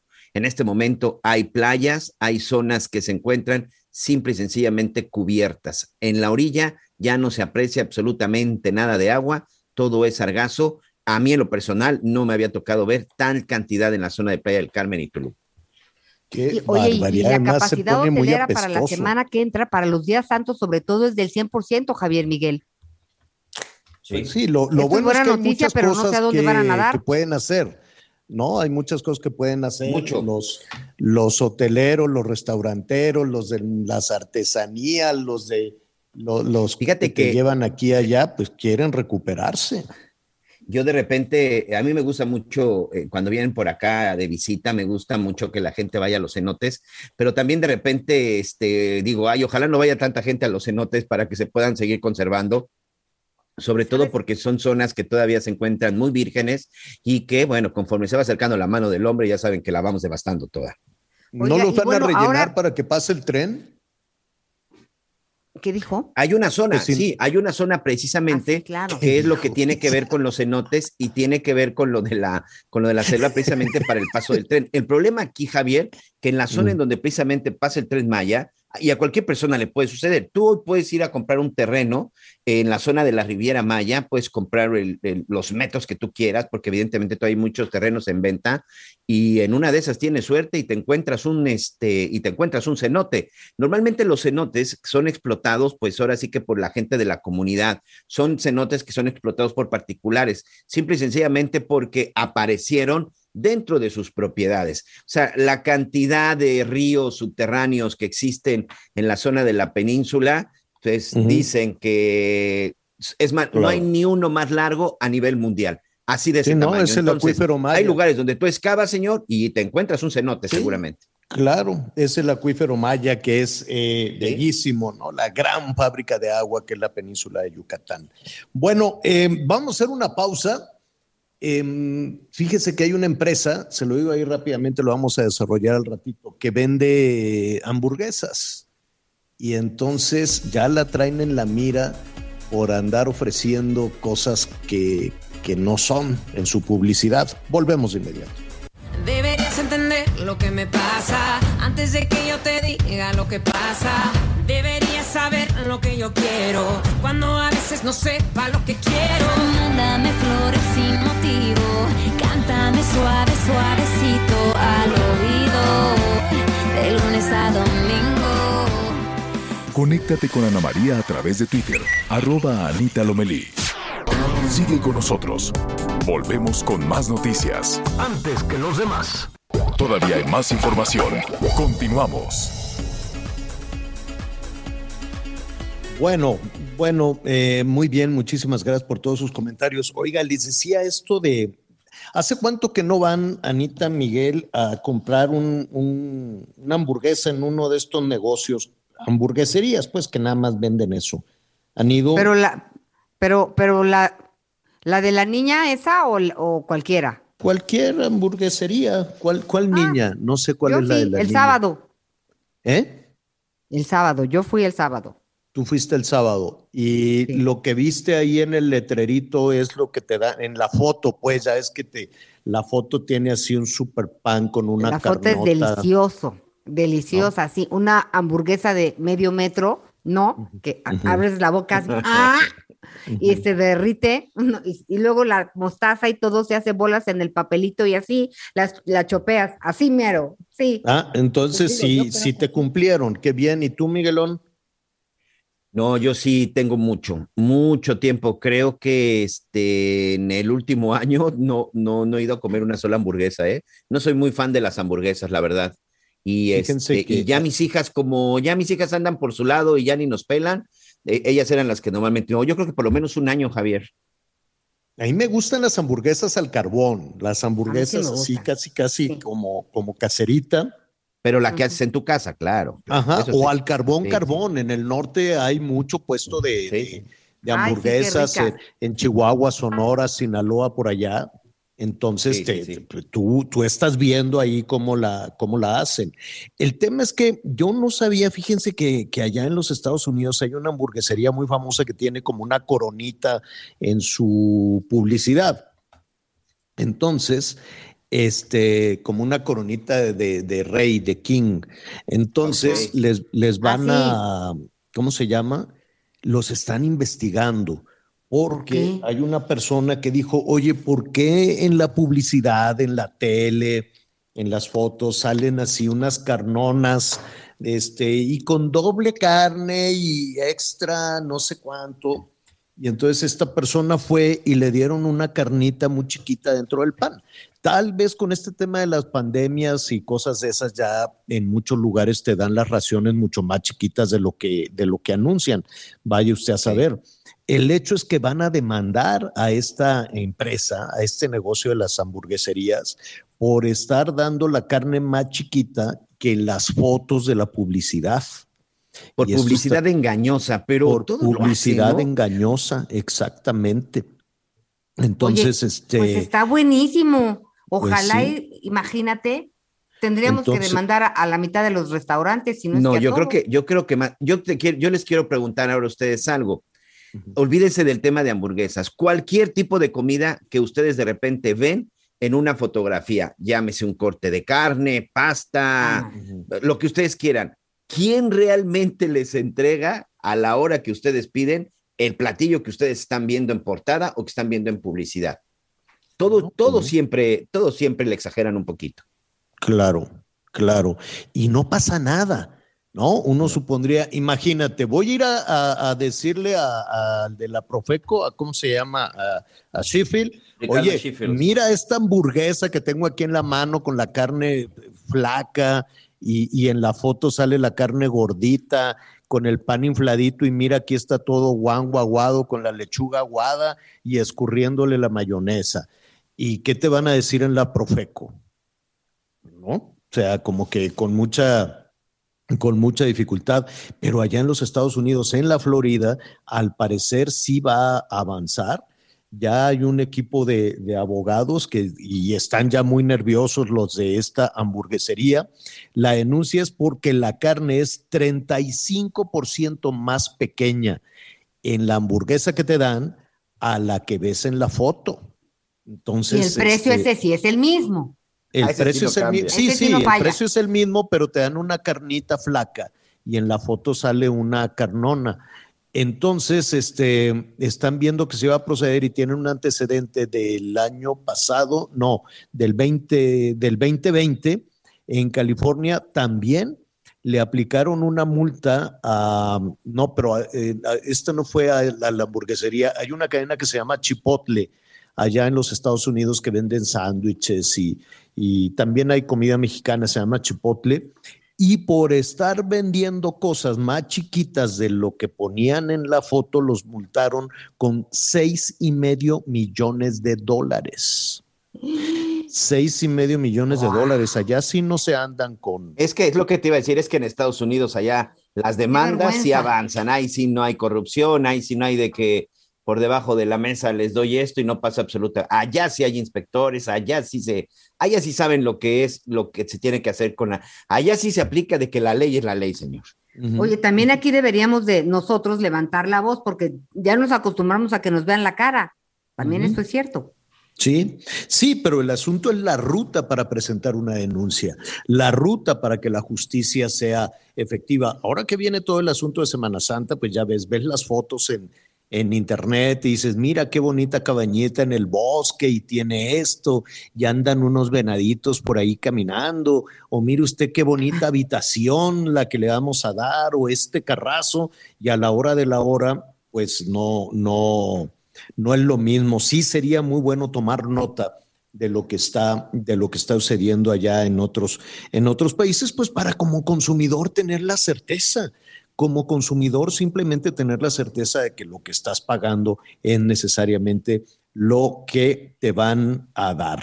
Hay información importante del, del INE, Miguel, en este momento respecto a la mm, aplicación del alcoholímetro.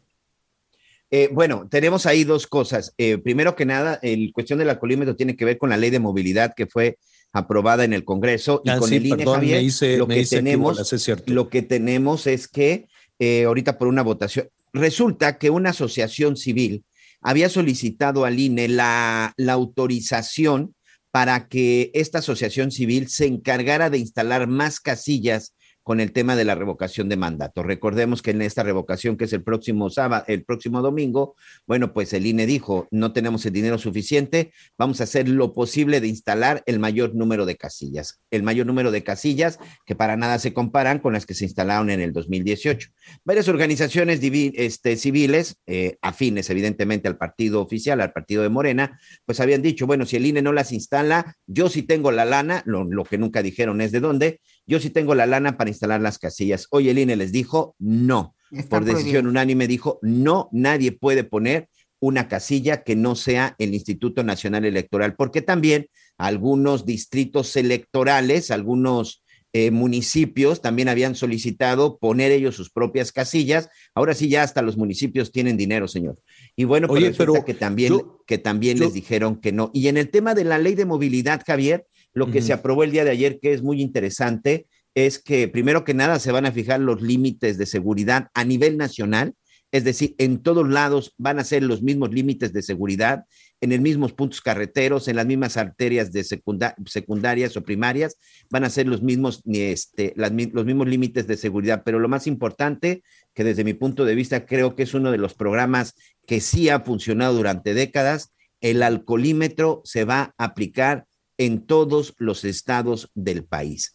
El alcoholímetro está siendo ya una norma federal y todos los estados tendrán que estar aplicando el alcoholímetro. El alcoholímetro, un programa que qué bueno que llegó para quedarse y que ojalá todos lo apliquen de la misma manera como se empezó a aplicar desde la época del doctor Mondragón en la Ciudad de México. Incorruptible, Javier.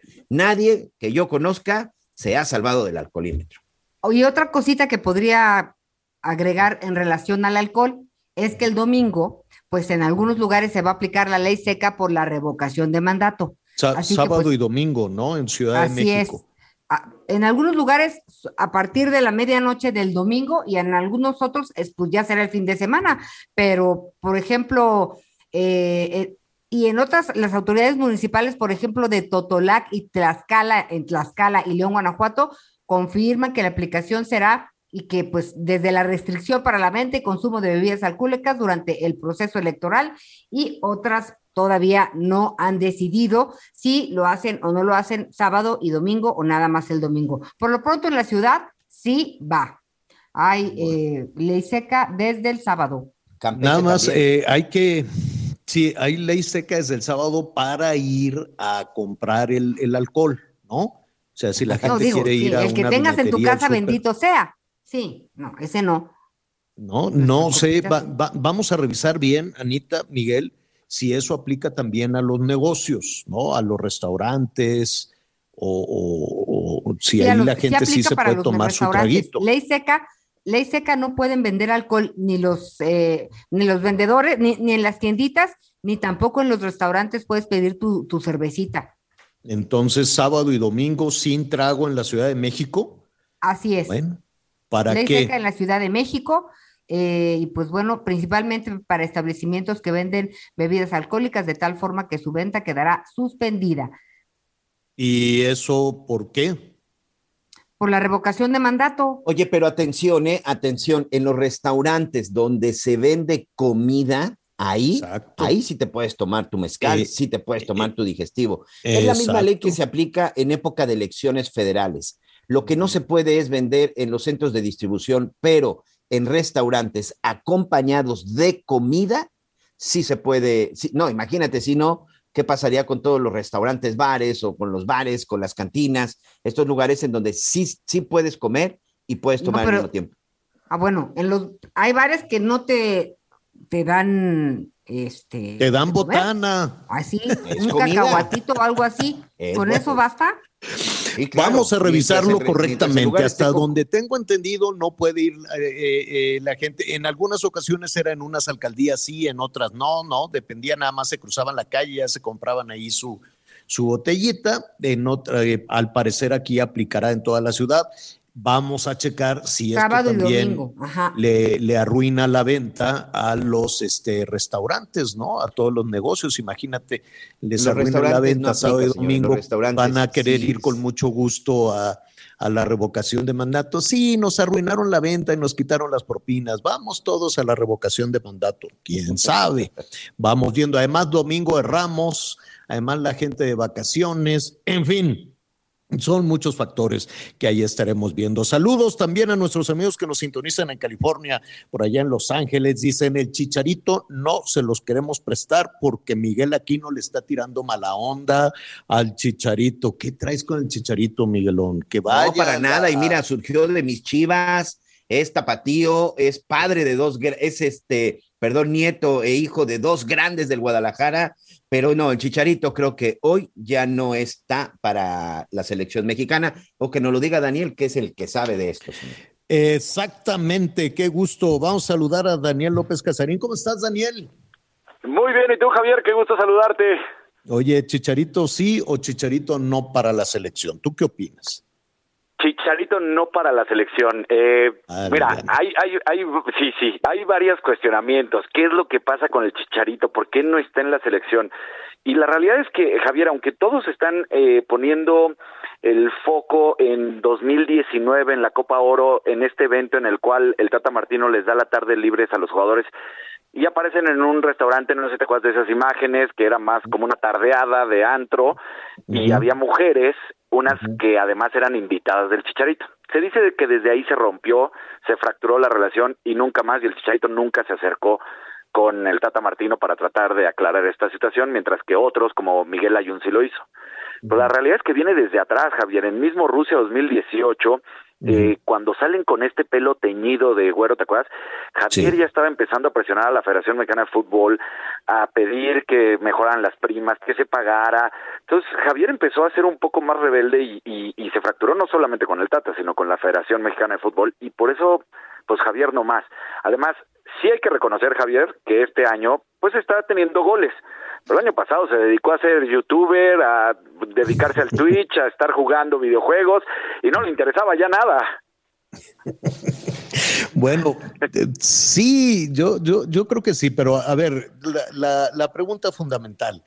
Eh, en la selección nacional, ya lo platicábamos en, en la ocasión, en la ocasión anterior contigo. Em, Pues batalló mucho, Daniel, batalló muchísimo. Muchísimo. Y quiero suponer que, que ahora ya con una, con una mentalidad distinta, con un juego distinto, ¿no? Eh, pueda tener mejores resultados. Pero de, de, mm, estamos sobrados de, de- de personajes, estamos sobrados de, estrellas o de, mm, de buenos eh, futbolistas como para hacer un buen papel. Sobrados no estamos, hay que ser honestos.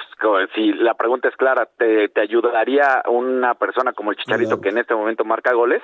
Sí, la verdad es que sí te ayudaría, porque eh, creo que uno de los grandes problemas de nuestro fútbol mexicano es que siempre traemos y traemos y traemos extranjeros en posiciones clave que no permiten que se desarrollen otros jugadores mexicanos. Prácticamente si tú echas un ojo a los equipos, a todos los equipos tienen delanteros pues extranjeros y por eso no hay delanteros mexicanos.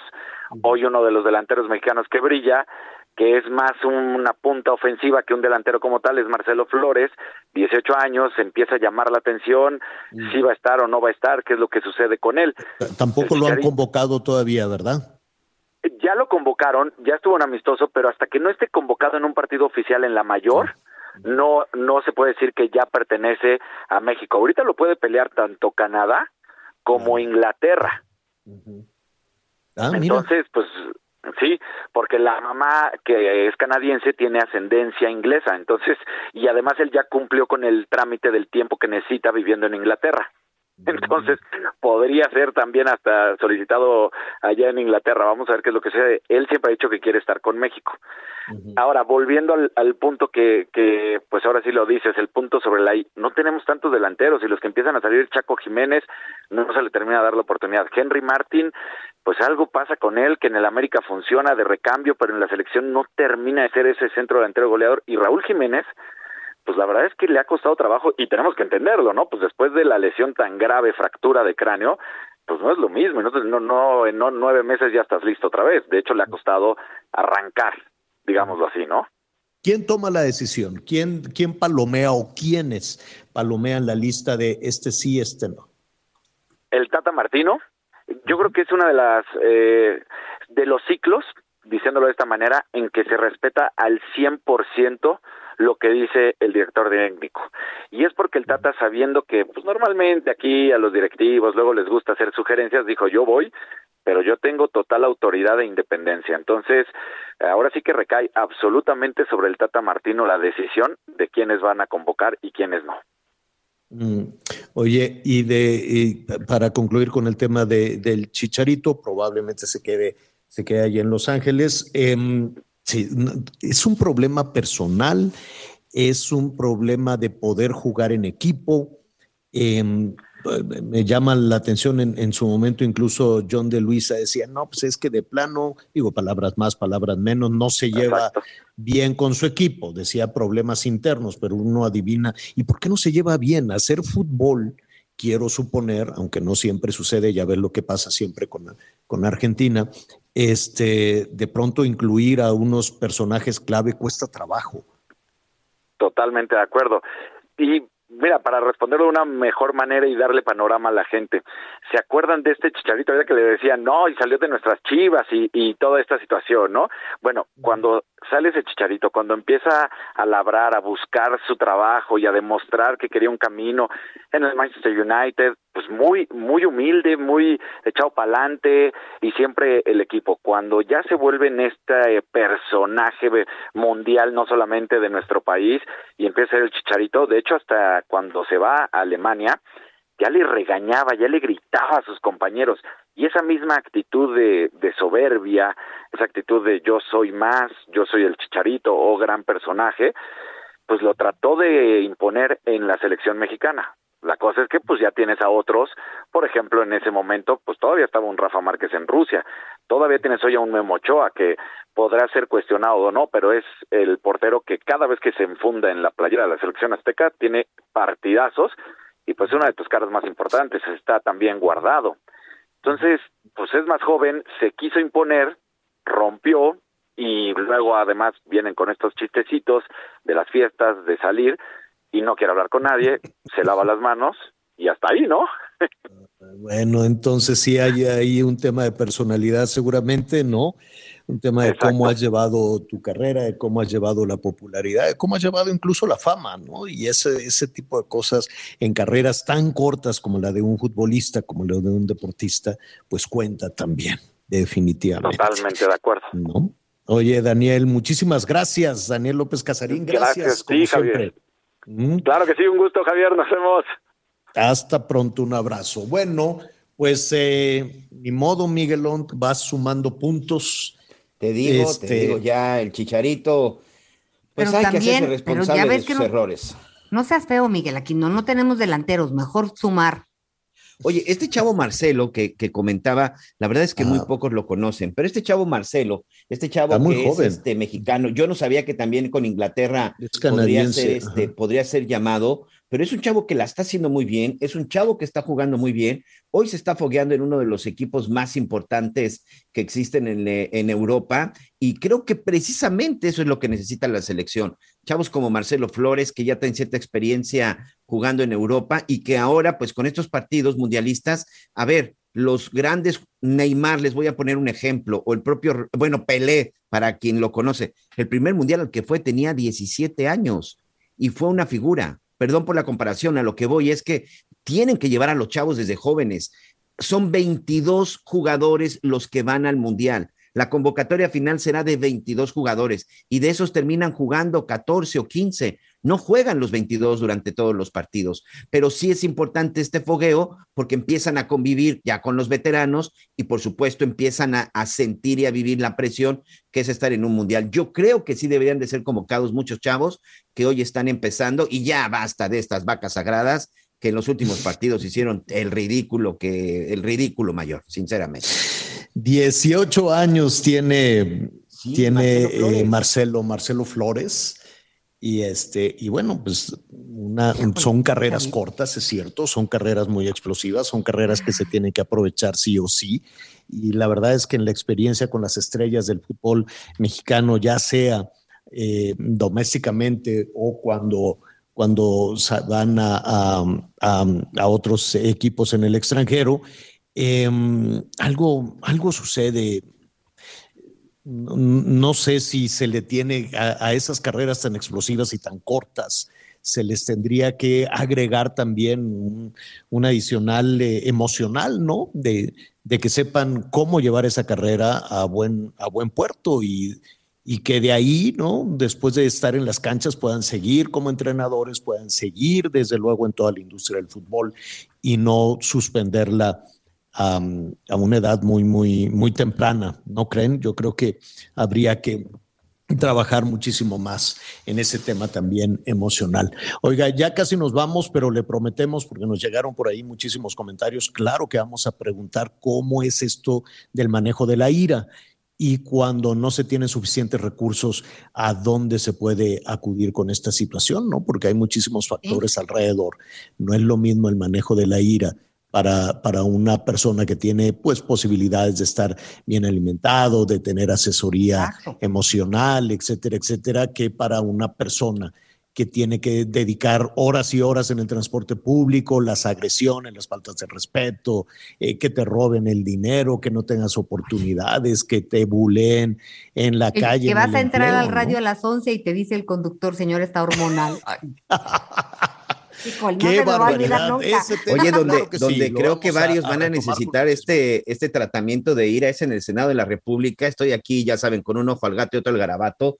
Qué buenísima está la discusión entre las Xochil Galvez, ya saben, ahí como siempre, este, con el debate del avión que usó el secretario de Gobernación para ir a promover la revocación de mandato. Creo que nadie le dijo que lo, lo habían grabado porque después dijo, no, no es cierto, yo no estuve diciendo pues nada al respecto. El presidente dijo que no. Pues, que, no, que él estaba haciendo sus responsabilidades. Pues sí, pero sí lo dijo. Lo dijo el lunes. A ver, yo no Pero claro que está grabado y sí lo dijo, que el secretario de Gobernación, Anita.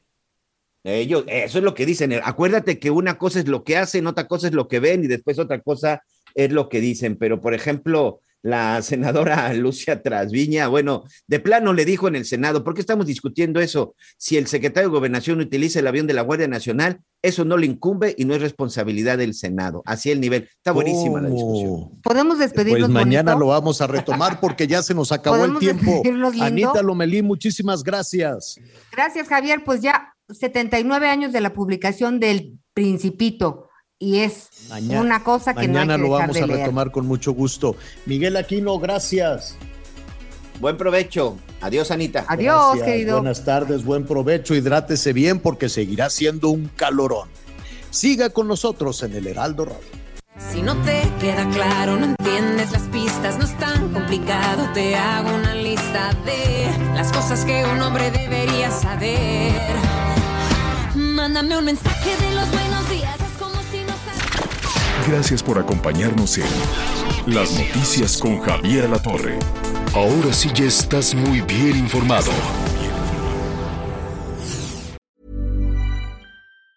Planning for your next trip? Elevate your travel style with Quince. Quince has all the jet-setting essentials you'll want for your next getaway, like European linen, premium luggage options, buttery soft Italian leather bags, and so much more. And it's all priced at 50 to 80% less than similar brands. Plus, Quince only works with factories that use safe and ethical manufacturing practices. Pack your bags with high-quality essentials you'll be wearing for vacations to come with Quince. Go to quince.com slash trip for free shipping and 365-day returns.